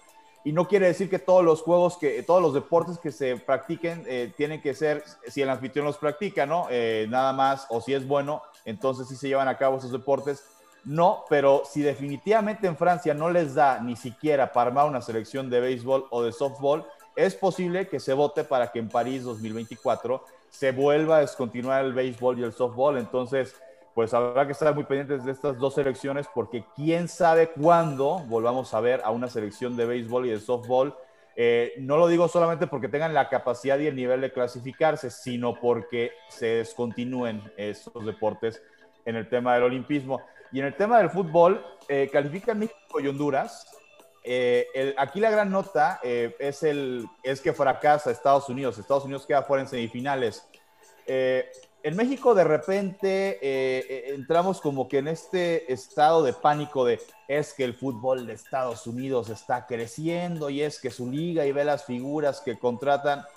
Si lo vemos a nivel clubes, todavía la Conca Champions la siguen ganando los clubes mexicanos que no todos, digo, tienen también extranjeros como los equipos estadounidenses. Y si lo vemos a nivel selección, esta es la cuarta edición consecutiva en que Estados Unidos no logra, eh, no, perdón, es la tercera, tercera edición consecutiva que Estados Unidos no se clasifica a unos Juegos Olímpicos en fútbol. Se quedó fuera de Londres 2012, se quedó fuera de Río 2016 y se vuelve a quedar fuera ahora de los Juegos de Tokio. Mm. Eh, no fueron al Mundial de Rusia 2018, entonces si tomas en cuenta las eh, categorías, la, categoría inmediata ser categoría mayor y la categoría mayor de Estados Unidos en los últimos seis años, pues te das cuenta que no van a los eh, principales eventos que tendrían que ir, que son a los Juegos Olímpicos y al Mundial de Fútbol. Entonces, el fútbol de Estados Unidos está pasando por una crisis, por una reconstrucción, dirían algunos. Sí se habla de que tienen eh, en Europa a Serginho Dest en el Barcelona, a Christian Pulisic en el Chelsea, que tiene una generación eh, importante de futbolistas jóvenes jugando en Europa, pues sí, pero así no se calificaron al Mundial, así no se calificaron a Juegos Olímpicos, entonces, digo, tampoco con eso quiero decir que México lo estamos haciendo todo bien, pero, ah. eh, digo, para esta histeria colectiva que de repente hay de que Estados Unidos este, en cualquier momento nos va a alcanzar, la crisis de Estados Unidos es fuerte, eh, México en ese sentido eh, pues sí, pero ¿sabes qué, Paco? Ahí yo, o sea, eh, concuerdo contigo. Estados Unidos, el fútbol actual masculino es ah, basura. es basura, basura. pero, pero lo que yo estoy viendo es que los campos de fútbol americano los están usando para jugar fútbol soccer. Los niños. O sea, en las escuelas públicas que hay en cada, cada eh, vecindario tiene una escuela pública. Y cada escuela pública tiene instalaciones deportivas como de gimnasio, o sea, hasta la más rascuacha tiene unas instalaciones deportivas que dejan a la Sport City con ganas, ¿no? Y pues sí, siguen jugando fútbol americano, sí hay, mucho, culturalmente depende, sobre todo en las áreas rurales, pues sí juegan, juegan mucho americano, pero están usando las canchas de americano seguido, o sea, ya a la escuela que vayas hay 6, 7, 8 canchas de fútbol soccer. Sí, ahí con el fútbol americano, digo, eso, también podría, eh, un día le podemos dedicar un tema. Creo que pasa mucho lo que se vio en esta película, eh, que el título en español es La verdad oculta, en inglés, eh, en este momento no, recuerdo cómo se llama, protagonizada por Will Smith, sobre la vida de este doctor nigeriano que llega a Estados Unidos y que descubre pues este síndrome que le da a los jugadores de americano por las contusiones que de hecho explica por qué de repente muchos exjugadores de fútbol americano pues morían en la desgracia o les daba un ataque de lo que era. Eh, incluso muchos afirman eh, que posiblemente el exjugador de fútbol americano y exactor también, O.J. Simpson, eh, una leyenda con los Bills de Buffalo, no le pueden retirar el número, sin embargo nadie usa el 32, que fue el número que utilizó él por el tema extra, extra fútbol americano de pues este asesinato que pues eh, como que todo el mundo sabe que fue él, pero que al final salió inocente de, de su ex esposa. Eh, pues muchos afirman que seguramente cuando él muera, si se le hace la autopsia, van a descubrir que tiene este, este síntoma que, se da a raíz de las contusiones de tantos choques. Yo creo que seguramente muchos padres de familia eh, y a lo mejor los mismos niños, pues sí se la están pensando dos veces de, híjole, es que si me meto al americano eh, y no llego a ser profesional, porque si llegas a ser profesional, pues si a lo mejor el seguro, lo que ganes y demás, pues puede hacer que valga la pena el esfuerzo con los protocolos que ya se siguen, pero pues a nivel infantil, de, hecho creo que a nivel infantil ya no permiten el, el, choque, vaya, hay cierto, cierto tipo de taclea que no se permite desde que son infantiles para proteger el tema de, de, las cabezas. Este... Y te digo, es un tema ya de social, eh, de, de clase, ¿no? O sea, las áreas rurales pues sí, sí, el fútbol americano sigue siendo la preferencia y tema de orgullo del, town, ¿no? El, poblado es el, equipo de la prepa, pues así como los héroes del, si son buenos, pues son los héroes del, pueblo y la chingada, ¿no? Pero eh, cuando te mueves a las ciudades, a las áreas urbanas, a los suburbios, y pues sí, ya no, ya hay muchas, o sea, hay una cancha de fútbol americano seguro, una o dos, pero de soccer, pues ya te encuentras seis, ocho, o sea, ¿no? Sí, ya es mucho más prevalente. Sí, está creciendo mucho. Eh, eh fútbol femenil, sí, eh, seguramente Estados Unidos eh, va, como favorito a ganar medalla en Juegos Olímpicos. pero sí, en fútbol varonil, pues es su tercer fracaso, digamos, importante en los últimos seis años. Y pues esto refuerza el por qué las mujeres en su momento pelearon y consiguieron que, oigan, pues si nosotras somos las que ganamos las cosas, eh, pues por lo menos páguenos lo mismo que les pagan a ellos que nunca ganan nada, ¿no? Claro. Entonces, este, y pues con esto, pues muchos más argumentos para que la, cosa y la tendencia en ese sentido siga por el mismo lado con el tema del fútbol en, cuestión de, Juegos Olímpicos. Eh, otro tema para tratar eh, rápidamente, pues la semana pasada arrancó la temporada de Fórmula 1 eh, Sergio Pérez fue nombrado el piloto del día porque arranca la carrera eh, y más bien en la vuelta de preparación antes de arrancar la carrera se le apaga el carro, lo tienen que llevar eh, a pits para encender nuevamente el motor y cuando eso pasa arrancas en la última posición. arrancó en el último lugar y remontó 15 posiciones, terminó en quinto lugar, fue nombrado piloto del día. Eh, volvió a ganar Lewis Hamilton y en segundo lugar fue el coequipero de Sergio Checo Pérez, eh, Sebastián Vettel, pero bueno, eh, arranque que, esperanza, ¿no? de parte del, del, mexicano en el tema de Fórmula 1. Y en otros temas para platicar, pues ya arrancó la temporada 2021 de béisbol de las grandes ligas. La semana pasada voy a profundizar sobre un comentario donde eh, eh, eh, estaba yo equivocado. hablábamos del caso de los Blue Jays de Toronto, que no pueden jugar en Toronto por las políticas de cuarentena sanitarias que tiene el país de la hoja de Maple, allá Canadá. Eh, dije que iban a jugar en Búfalo. Van a jugar de arranque de temporada en una localidad donde hacen su campamento de pretemporada que se llama eh, Dunedin, se escribe, en la Florida, muy cerca de Tampa Bay. Van a jugar las primeras tres series de la temporada y dependiendo de cómo vaya evolucionando, tienen la esperanza en grandes ligas que Canadá empiece a flexibilizarse un poquito con el tema de la evolución del tema de vacunas. Eh, pues que puedan regresar a jugar a Toronto. Si no, posiblemente sí estarían jugando eh, en Buffalo. Entonces, pues va a ser un equipo nomádico que va a jugar entre Florida y Buffalo y se espera que pueda jugar en algún momento en Toronto el equipo de los Blue Jays en esta temporada 2021, eh, pues donde lo platicamos, ¿no? Eh, Dodgers favorito para eh, refrendar su título que les costó treinta y tantos años volver a ganar. Está, por supuesto, también el equipo de los eh, Yankees eh, siempre por la gran inversión que hacen como uno de los eh, candidatos, los padres que se reforzaron bien para esta temporada. de los equipos que pueden ser revelación en la Liga Americana, Toronto trae un equipo muy joven, pero mucho talento a la ofensiva, que además se apuntaló con la llegada de George Springer, el ex astro de Houston. Entonces, pues bueno, una temporada que, que arranca arranca bien, arranca ya con público en los estadios, dependiendo de lo que permita cada estado. Y aquí la gran polémica que fue motivo para que incluso el presidente actual, Joe Biden, eh, se metiera a opinar al respecto, es que el estado de Texas eh, permite, eh, en, el, en el caso del estadio de los Rangers, que es estadio que puede tener techo, pero es desmontable el estadio de Arlington, que pueda eh, vender hasta el 100% del boletaje.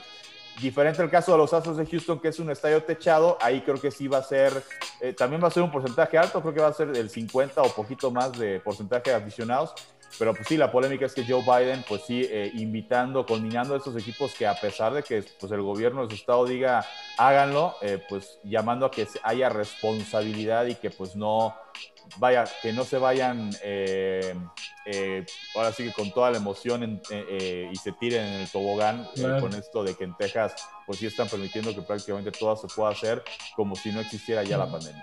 Sí, como siempre hay una rebelión en el sur de un montón de idiotas, ¿no? De la legión de idiotas del sur, ¿no? O sea, ya, ya hablaremos de eso en, un ratito, pero... Sí. Oye, pero Víctor, antes, antes de que se nos vaya, no hay que ser, no hay que ser. No, no, pensé que ya había eh, terminado. Pues, Víctor, eh, Víctor González, muy bien con Dodgers, ¿no, no Paco? Eh, y, también, este, por supuesto, lo que pueda hacer esa temporada eh, Julio Urias, ¿no? El relevista cerrador estelar, que además él, lanzó el picheo del último out con el que se coronaron campeones. Eh, sí, regresa la Dodgermanía, ¿no? Debe ser peleándose tal vez con los Yankees, insisto, por el tema de que Yankees es un equipo eh, popular, eh, vaya, es uno de los logotipos, la, la, NY de una gorra de los Yankees, pues debe ser de los logotipos más populares. Puede haber gente que ni siquiera ha visto un juego de béisbol, pero sí ubica a los Yankees de Nueva York por ese logotipo.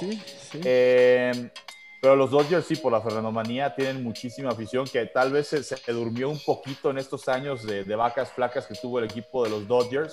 Pero sí, digo, es una eh, vaya, además la ciudad, ¿no? Los Ángeles, digo, con este, este tema histórico, ¿no? De que Los Ángeles, al sur de California, un estado que alguna vez fue parte del territorio mexicano y que pues se ha ido llenando durante muchos años con eh, mexicanos, descendientes de mexicanos y demás, eh, pues es un equipo muy latino, muy hispano y que pues ha, vuelto a, aflorar, ¿no? Este, ese sentimiento, esta afición por el equipo de los Dodgers. Eh, y pues sí, ¿no? Este, hay que estar pendiente de los mexicanos del equipo angelino, que, pinta eh, como un serio contendiente. Se o sea, tenía buen equipo y se reforzó, se apuntaló. Eh, pues seguramente van a seguir siendo candidatos y a ver qué, qué ofrece la Liga Americana en este sentido, si alguien le puede quitar el título al conjunto de los Dodgers y bueno, a ver si llegan a la, a, la Serie Mundial. Esta temporada vuelve a ser una temporada larga de 162 partidos, a menos evidentemente que por temas de pandemia se tengan que empezar a suspender una cantidad este, importante de juegos. Este, eh, esta temporada ya inició en ese sentido con una nota. Un jugador de los Washington Nationals que iban a jugar serie contra los Mets dio positivo. Por protocolo, eh, no se están jugando esos partidos y se está investigando porque él eh, interactuó con tres compañeros suyos, entonces también a los compañeros en esos momentos están aislados como si tuvieran eh, COVID para descartar que tengan COVID, vaya, nada más determinar que haya sido él o si él y alguien más se contagió, quiénes son los que se contagiaron y que el equipo de Washington pueda volver a, a jugar es la única serie que suspendió por eso. La otra que suspendió su partido de inaugural fue Baltimore contra los Red Sox, por eso fue por el clima, que es otra cosa que vamos a ver este año, ¿no? Este clima eh, todavía en marzo, donde en muchos estados, y eso también lo sabes perfectamente, Héctor, de, sobre todo al norte de Estados Unidos, pues todavía ves clima donde casi casi va a nevar al norte de los Estados Unidos en pleno mes de marzo. Sí, todavía hace frío, ¿eh? O sea, ya salió el sol, pero hace frío. pues no, ya no sabemos, ya, ya, empezaron a florecer los cerezos en Japón. Que aquí también, ¿eh? En pleno mes de abril, perdón. En pleno mes de abril, sí, ya es abril, cabrón. Sí, sí, está, está terrible, pues. Sí. Pues muchas gracias, Paco. Pues, Paco, qué gustazo. Gracias a ustedes, un gustazo. Eh, y bueno, por la próxima semana, pues esperemos este, estar eh, todo el programa. Ahorita eh, nos tenemos que desplazar, pero muchísimas gracias y nos vemos la próxima semana. Rápidamente, recomendación para esta semana en Netflix. en español se llama Escándalo, en inglés creo que se llama Varsity Blues Scandal. Es un documental, una película documental eh, que habla de eh, muchos padres de familia, eh, gente adinerada de Estados Unidos, actores, celebridades, que le pagaban a un agente, a un como asistente independiente para que los chavos entren a la universidad, le pagaban para que los metiera a las principales universidades de Estados Unidos. Aquí el tema es que eh, él les decía, eh, mándenme una foto de que su hijo este, juega fútbol o remo o... Mm, eh, y resulta que los chavos entraban, que es que como atletas y pura piña. y los metieron al bote y los Está bueno, está bueno ese tema, ¿eh? Para la próxima. Ahí te lo encargo para la próxima. Perfecto. Paco, pues muchas gracias. Bonito fin de semana. Bonito Buen camino, un abrazo, Paco, muchas gracias. Hasta luego. Y ya antes de llegar a la parte de, las recomendaciones, lo que les quería, quiero, lo, que quería platicar contigo y pedirle a nuestro auditorio es, no vayan a Texas y a Luisiana y a Florida a vacunarse, no mames. O sea, nada más van a contagiarse, o sea, cuando uno va y a la Florida, ¿no? ¿no? Sex, a Florida, mira, primero, Texas y Florida no tienen restricciones, o sea, puedes, la gente puede ir a bares, este, conciertos. Y están en pleno spring break, además. Si no hubiera COVID. Ajá, ¿no? Entonces tú vas, órale, me voy a ir a vacunar, porque en Texas y en Florida, pues uno se puede vacunar, son y Luisiana son tres estados donde puedes acceder a una vacuna en una farmacia. El problema de eso es que cuando uno viaja, ¿no? Y se pone la vacuna, la vacuna no funciona de manera inmediata, ni tampoco es cura, ¿no? O sea, toma, la primera dosis toma 21 unos días en tomar efecto y, las, y, ajá, y la segunda también, o sea, hasta la segunda dosis. Entonces, son como que cuarenta y tantos días en que todavía uno es vulnerable. Entonces, a la hora que vas a donde está el foco de infección, según tú, a vacunarte y a, y a protegerte, pues lo único que estás haciendo es ponerte en riesgo a ti y a toda la familia y vas a traer ese virus, quién sabe con qué mutación, a tu comunidad. Entonces, esa pinche idea inteligentísima que se les ha ocurrido a mucha gente que tiene los recursos para hacerlo, pues a mí se me parece, de, me parece de lo más ignorante porque no saben los conceptos básicos de biología que les enseñaron en la prepa. Híjole, y, entonces ya se están saliendo los adultos mayores, pues como si ya eh, apenas aplicada estuviera generando anticuerpos. Y tenemos ya las calles llenas, las playas llenas, las plazas llenas. Más allá de esto que tú dices, efectivamente, de este tema de la gente mexicana y latinoamericana que se está yendo a esos estados del sur de Estados Unidos, siempre particular.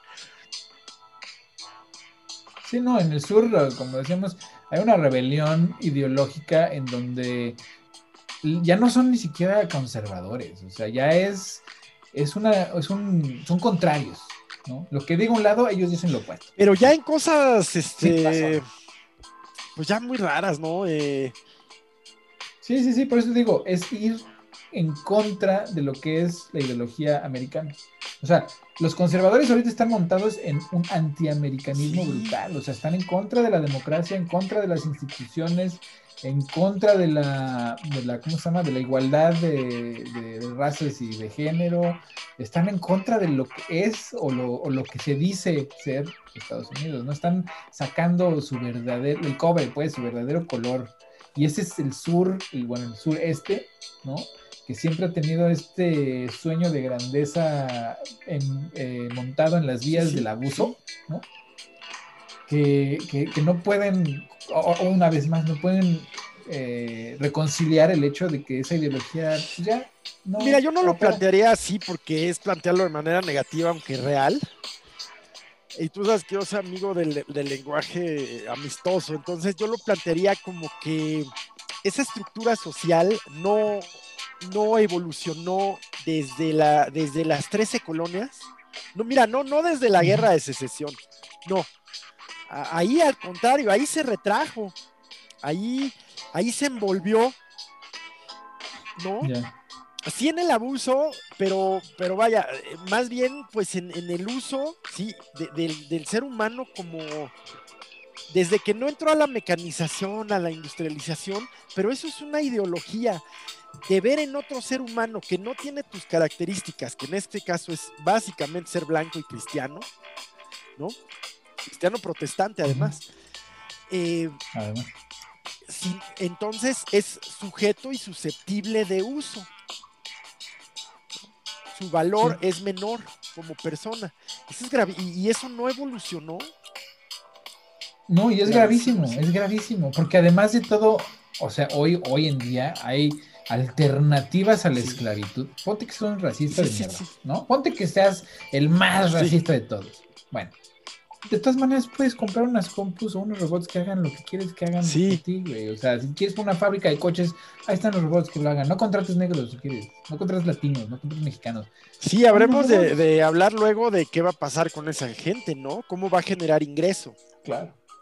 Ah, pues sí, es un problema que existencial que en el no, no, me parece que ya, ya hay propuestas, o sea, ya hay algunas propuestas. Sí, es que mira, la, solución más, más coherente sería cobrarle un impuesto a los robots. Por robot, Ándale. impuesto. A las personas ya no. A las personas al contrario, les vas a tener que empezar a pagar sobre esos impuestos que, ya no están trabajando. Les vas a pagar a la gente para que hagan una función más elevada. O sea, para eso están las máquinas. La, única razón de la tecnología de existir es liberarnos del trabajo, cabrón. Si no está dirigido a eso la tecnología, pues mejor ni la inventemos, ¿no? O sea, si va a ser nada más para esclavizarnos, pues no, no la inventes. Este, entonces, la, la tirada a futuro siempre ha sido eliminar el trabajo físico para poderse dedicar a la intelectualidad como raza, como especie. La idea griega de libertad. Claro, porque el hecho, la verdad de las cosas es que este, este planeta es finito y la única manera para el ser humano poder trascender y sobrevivir como especie es salir de este planeta. No hay de otra, cabrón. O sea, y si no lo podemos hacer de manera conjunta, todos juntos, llegando, aceptándonos como somos, trabajando en conjunto, pues aquí se vamos nos vamos a quedar y lo que va a pasar, y esto marca mis palabras, los más potentados, los ricos y poderosos, se van a ir de este planeta a la verga y van a dejar a todos los demás aquí. Pues sí, cada vez parece menos ciencia ficción, sin duda. Creo que Marte no es la opción. Yo sigo casi diario un cachito del Perseverance. Sí, no, no, no. No, no, no, Marte no, he visto así algún lote que me guste. Pero ponte, mira, imagínate un sistema, digo un sistema, una historia así apocalíptica en donde pues el mundo ya no aguanta, ¿no? Y que va, obviamente la gente con más medios pues va, a tratar de sobrevivir y pues lo que van a empezar a hacer es construir eh, bases en el espacio, ¿no? Para extraer recursos de la Tierra. Exacto, y vivir, los poquitos que queden. Ajá, y vivir en, satélites. artificiales, cosas así, ¿no? horrendas. Pero el chiste es que este mundo es finito y, así es. Y, tenemos que trabajar para salir de aquí, porque esta es una prisión, ¿no? muy bonita y muy chula y lo que quieras, pero es una prisión. Exacto. Bueno, y también por otro lado es que eh, como le llames, pues eh, cada quien desde su particular visión y creencia, pero eh, este mundo fue creado para utilizarse en términos de equilibrio, es decir, de ser utilizado, pero no me gusta el término utilizado. Ser parte del equilibrio. De ser aprovechado. Exactamente. siendo parte del equilibrio. Exactamente. Alcanzaría perfectamente. No sería infinito de ninguna manera. Pero Mm, sustentable. Sería, sustentable, en todo término. Pero bueno, siempre, siempre detrás de, todo, las guerras.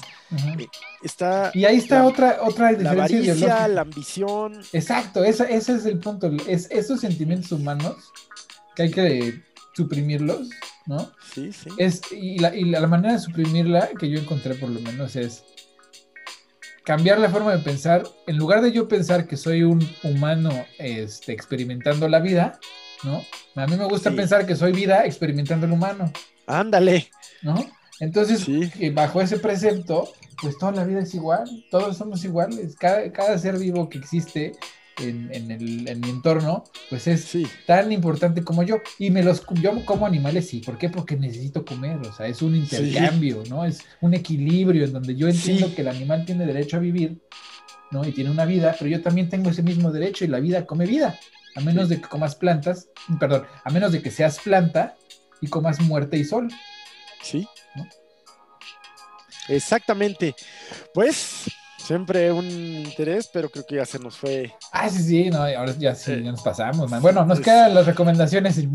Rapidísimas, fíjate que en este, en este, vamos a entrarle a, esto, a lo que hemos comenzado ya, esta relación eh, cosmos, universo, tecnología, vida, sustentabilidad.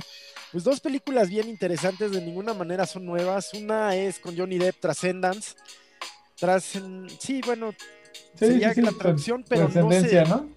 Trascendencia, pero no sé si se llama así, Trascender se llama, mm. de Johnny Depp. Es una película de hace unos 10 años que justamente habla de cómo eh, una mente, un cerebro más bien conectada a una máquina y potencializada, pues puede, puede expandirse a, como siempre se ha sospechado, ¿no? A, incluso a tener facultades de, eh, modificar la materia, de, de, incidir en la voluntad de otras personas, en fin, cosas así de ciencia ficción, bueno, y que tiene que ver con la segunda, que es Lucy, con Scarlett Johansson. Ah, eh, una muy buena película, de verdad. Tiene unos diálogos eh, interesantes en torno a esto de Morgan Freeman. Pues siempre, siempre, aparte de bonita Scarlett Johansson, pues unas actuaciones muy buenas, ¿no? Una actuación muy buena. Morgan Freeman muy, muy bien en esto, se le, se le da el ponerse denso, ¿no? En ratitos. Eh, y, está muy interesante justo en torno a estos temas que platicamos, ¿no? La relación transhumanismo, la relación ya no tanto máquina, ya no tanto computadora, sino en general tecnología, biotecnología, em, desde las prótesis hasta este vínculo eh, cerebro, cerebro, impulsos eléctricos, universo mediante pues alguna tecnología, Bien, bien interesantes ambas, Transcender, Transcender y Lucy, ambas muy buenas, Johnny Depp también extraordinario. en, la onda de Hair, ¿no? ¿Cómo se llama esa película? Hair. No, eh, eh, sé si es Hair o She. Pero, esa, esa película yo la recomiendo, no hoy, pero me, me deprime mucho. Neta, a mí me gustó mucho. sí, está, medio, está medio bajoneona. Sí, pero pues para allá vamos. Pues la relación emocional, esa, eso, eso, habremos de platicarlo porque eso trata esa película. En esta, por ejemplo, Lucy, sin hacer spoiling, mientras más, más cerebro es, menos emociones, lo cual es natural. Pero esa de Her es, o sí, ya no me acuerdo. No, no, está muy fuerte porque es una relación emocional ya con la tecnología. No, no. y fuerte. me, da el me da el puro creep. Sí, sí, me da el puro creep, la verdad. Sí. sí. Porque ya veo gente con ese tipo de relaciones, de verdad. Sí, no, sí, sí, ya. Sí, sí, ya es, muy, es posible. Sí. No con su Siri, ¿eh? O con no, no, no, con un robot eh, femenino. Alexia o ya Alexia, no. No, no, no, hay robots, hay robots femeninos que platican contigo. ¿Ves? Eso. Porque de veras uno de los principales anhelos del ser humano es que alguien lo escuche. Claro, claro. Y entonces, y que, y que finja escucharte. o sea, lo mejor es que te escuche de veras de alma y corazón, seamos mejores personas. Escuchemos a los otros, de veras. al escucharlos, conocemos y al conocer dejamos de rechazar. Claro, claro. Si mereces ser rechazado, sapélo. Pues es como yo siempre digo. Misógino, pues Es como, sí, exacto. Si ves un nazi en la calle, dale un puñetazo, o sea, la Sí, o un zape. A mí me parece más humillante un zape. Órale, un zape. Si nuestros abuelos iban a matar y fascistas por todo el mundo, ¿no? No les des un zape. Sí, la verdad, pero en general, pues sí, sí, conversemos, conozcamos, escuchemos. Y si una, yo, yo, yo he leído en algún tipo de literatura negra o, o en novelas, pues como muchas personas pagaban pensemos prostitutas o prostitutos solo para que los escucharan solamente o pagaban horas de personas solamente para que los escucharan o la razón pues de que las personas establezcan vínculos emocionales con otras es porque se sienten escuchadas, que al tiempo los hace sentir valoradas. Sí, en Japón pues rentan amigos. Haga eso, eso. y, que y, que, y que fundamentalmente no tienen que hacer nada más que tratarte bonito. Sí, sí, sí. Oigan, por cierto, voy a poner mi anuncio. ¿eh? Sí, vamos, vamos. Este, eh, pero esta relación emocional ya con la tecnología en las máquinas me da el creep. Para allá vamos. Sí. Porque, porque quien te dice que ya se, ya se está vinculando con su máquina, pues lo que te está diciendo es que el ser humano no es digno de confianza, lo cual es real. Eso es, ¿no? Oye, ¿qué, ¿cuál recomendación? Digo, de, digo del, no, cursos, clases. Ah, bueno, viene esta semana la sonrisa de Maquiavelo en el Centro de Estudios Baltasar Gracián, www.gracian.com.mx y también el curso de transhumanismo sobre estos temas misma dirección www.begracian.com.mx eh, con ambas, tanto la sonrisa de Maquiavelo que tiene que ver justamente con los consejos de Maquiavelo al político en torno al control que tiene que tener sobre, sus emociones. Mm.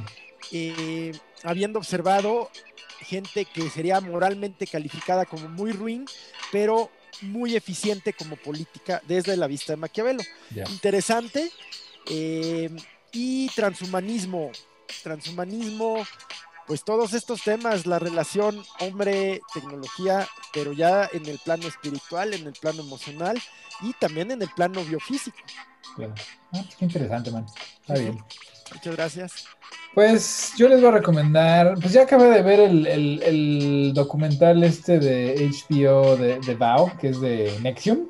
¿no? Del culto este donde está el... No, hombre, qué bueno está y qué den, qué, qué, qué, qué, susto, qué susto. Estos señores estaban, este señor, Kid uh, Rainier, que era un enfermo mental, un genio, pero un enfermo mental, pues literalmente trató de cambiar el mundo a su modo, eh, influenciando a gente hiperpoderosa y famosa, sí, sí, sí, incluido pues, Emiliano Salinas y su novio, ¿no? Su novio de toda la vida. Este, sí. ¿Cómo que, pues sí. Él, él, o sea, fueron por Emiliano. Sí, pues ahí está en el documental. Bueno, bueno. Ellos, Nexium va específicamente por Emiliano. ¿Por qué? Por la familia. ¿Por qué? Porque Emiliano estaba como, o sea, cuando ves como los videos donde lo presentan así, estaba con un sentido de, de culpa familiar donde él, según él y sus amigos fresas, ¿no? Querían salvar a México y, y, el, Renier lo manipulaba pues meándose en su familia y diciendo que su fuera de corruptos, tú no eres nadie, ¿no? O sea, lo traía bien agarrado, bien amaestrado, eh, con abuso. Este, y por eso empezó a crear todas esas compañías como de asistencia social y coaching, ¿no? Sí. Pero, pero pues terminó siendo un culto sexual donde el, pues, sí, hombre. lo único que quería pues, era ser dueño de todas, ¿no? Sí, y de ahí fue marcándolas, ¿no? Y marcándolas con, con como res, o sea, literal, con, con, este, ¿cómo se llama? Cautín. Sí. Este, y terminó en, un, en una serie de abusos, tráfico de blancas, este, donde Emiliano participó también, porque él era miembro de ese, ese minigrupo 2, donde pues abusaban de, de, las mujeres, y él, siendo la figura que es, y además teniendo la vida tan ¿cómo se dice? Particular, en donde pues, está casado con un artista, pero todo el mundo realmente sabe que pues su, chile de toda la vida pues es el señor este, ¿no? Está bien, pues tiene su novio, no hay bronca, o sea, se casó con, con Ludwika Paleta porque pues las apariencias y la familia, pues mira, yo tengo un primo que lo casaron con una hija de un juez, así. Bueno, bueno. la neta, güey, o sea, a Emiliano lo casaron con una de Televisa. ¿Por qué? Porque es el PRI, güey. Pero a Emiliano le gusta, le gusta la riata, cabrón. O sea. Híjole, nos van a cerrar el podcast. No, pues ese güey lo sabe, pues ese güey, ¿dónde está ahorita? En Cuba, ¿no? Está en Cuba el güey, escondido. No sé. Sí, creo que está en Cuba escondido, porque lo busca la justicia internacional, lo busca la justicia internacional por andar, este, pues trata de blancas, literal. Oye, pues este tema de Nexium ya brincó acá a México, ya le pegó durísimo a la a la candidata de expriista, ahora de Morena en Nuevo León, pero durísimo, durísimo. Eh, porque ella había negado conocerlo y el candidato del PRI fundamentalmente, ¿no? Va en, va en, coalición con el PRD, pero es el PRI, Adrián, un, un priista además de siempre, Adrián de la Garza le saca un video en donde ella le está haciendo una entrevista apologética. ¿Qué piensas del Estado? ¿Qué piensas del poder? ¿Qué piensas de la política? Sí, sí, sí, sí. ¿Y sabes quién pues, más? ¿Sabes quién más? ¿Te acuerdas? ¿Cómo se llamaba del chavo este, el, chavito que, que secuestran? Le cortan una oreja y un dedo, güey. Ay, no sé. Ay, era un caso famosísimo del early 2000s, así de, de un secuestro. Bueno, fue uno de esos casos súper sonados de un, de un ese entonces era un, adolescente o chavo, pues. Sí, no sé. Eh, secuestrado, familia de mucho dinero, no me acuerdo el nombre de la familia. Total, eh, para que paguen el rescate y para que vean que sí es cierto, pues le cortan una oreja y el dedo. Bájale. Pues el mochorejas entonces, sí. Ajá, ese, el mochorejas. Exacto, ese, el, la víctima del mochorejas era uno de los principales representantes de Nexium en México. Y fue uno de los que, junto con otros dos o tres personas de los super principales de Estados Unidos que se salen, ¿no? Se empiezan a dar cuenta de todo este abuso y de todo este tráfico de blancas y de todas las enfermedades que están pasando ahí. Se ponen en contacto y empiezan a mover al FBI y a las autoridades en general. Y justamente le dice este chavo que no me acuerdo cómo se llama, le dice, pues es que en México no va a pasar nada hasta que en Estados Unidos no se mueva el FBI o algo, ¿no? Y hecho y dicho, se empezaron a mover para, porque el FBI también dice, pues es que parece que todo es consensual, ¿no? Sí. no parece que haya nada ilegal, etcétera, etcétera. Es el tema de las sectas, ¿no? Ajá, y así un buen rato, o sea, estarán un buen rato, pero en el momento en que, lo, en que el Me Too Movement se hace trending, ¿no? O sea, es un tema a seguir, pues esto revienta. Sí y pues se envuelven a las élites de Hollywood de aquí, más que las políticas. Aquí fueron más las élites del espectáculo de la farándula. Las que y, Ajá. Y en México sí, hay muchos políticos y dueños de, creo que la hija del dueño del Reforma y o del Milenio o las dos, no me acuerdo, pero ahí están. Ahí están también. Hasta donde sé, sí grabadas y todo. Ahí están, ahí salen hablando inglés así muy, muy escuela, muy Green Hills, muy, ¿no sabes? Propositivos, we're gonna save Mexico and society is great and we are working for, así, ¿no? Muy únete a los optimistas versión eh, gringa primer mundo, güey y ching, cabrón, que acaban en una secta y acaban grabados en un documental. Yo creo que quien comenzó a mover las cosas en Estados Unidos, en el FBI, en el Departamento de Justicia, fue algún familiar de Sí, sí, sí. De, hecho, fue la mamá de una chavita que se llama India, que era actriz este, infantil, ¿no? Pero en ese entonces todavía era menor, creo, una El chiste es que la mamá, eh, que es este, pues, una señora rica, ¿no? Ah. La mamá empieza a darse cuenta que es un culto y la intenta, la intenta sacar, pero ella está tan metida adentro, adentro, o sea, es una de las incondicionales del, del Ranier, el Ranier, y este, pues, no se deja, está totalmente convencida y pues va juntando gente y testigos y gente que le ayuda y que, las, que también son víctimas para ir empujando el tema y revienta con el Me Too. Ese es el momento en donde el FBI dice, ah, cabrón, no, sí, tenemos que poner atención. Bueno, pues buena recomendación. Sí, está muy buena, échensela. Es una temporada eh, como de ocho capítulos, pero sí está bien interesante, sí, bien enfermo, bien, bien, bien enfermo. Y, hay tanto material gráfico, porque se grababa, obviamente, ¿no? O sea, él se grababa. Hay tanto material gráfico que entiendes eh, la manipulación de una manera muy práctica, ¿no? O sea, ¿cómo, cómo es que lo, lo que hacía era a gente con mucho poder y mucho talento, los hacía sentir nada, güey? O sea, los, los, llevaba por un camino dialéctico. Así son los coachings, sí. Sí, sí, sí. Un camino dialéctico que los llevaba al, al auto-odio, ¿no? Para decirle. O conmiseración. Ajá. Lo que yo te digo te va a ayudar. ¿Por qué? Porque tú eres una mierda. Así los coachings. Así, cabrón, ¿no? Bien interesante, bien interesante. Y ya por último, así lo último que les quiero recomendar es un corto que se llama Mi hermano Luca, que es sobre el autismo, que está bellísimo. Sí. Eh, ganó, es un corto mexicano. Precioso, sí. Este, eh, ganó el premio del Festival Internacional de Chicago.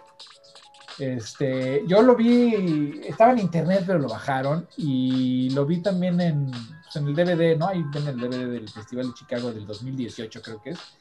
Este, que ganó. Muy, muy, muy bonito. O sea, de verdad es una de las mejores animaciones que he visto en los últimos cinco años, por lo menos. ¿no? Ahí échenselo, si pueden encontrarlo, mi hermano Luca. Y, muy, híjole, cae del cielo porque eh, a partir de mañana aquí en México eh, comienzan las campañas formalmente en prácticamente las federales y muchos estados.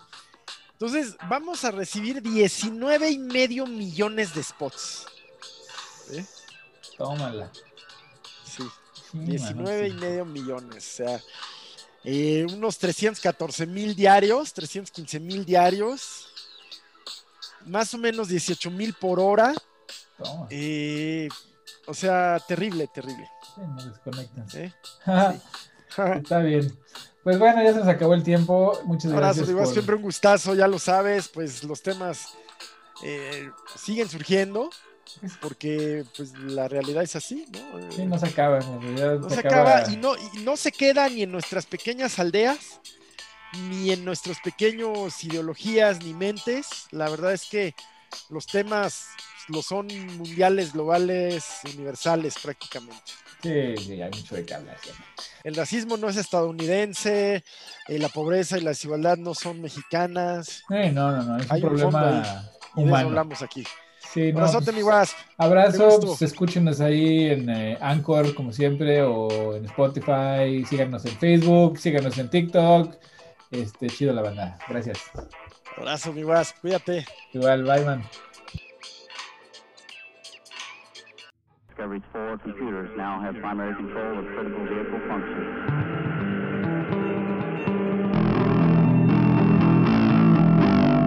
Discovery, go at throttle up.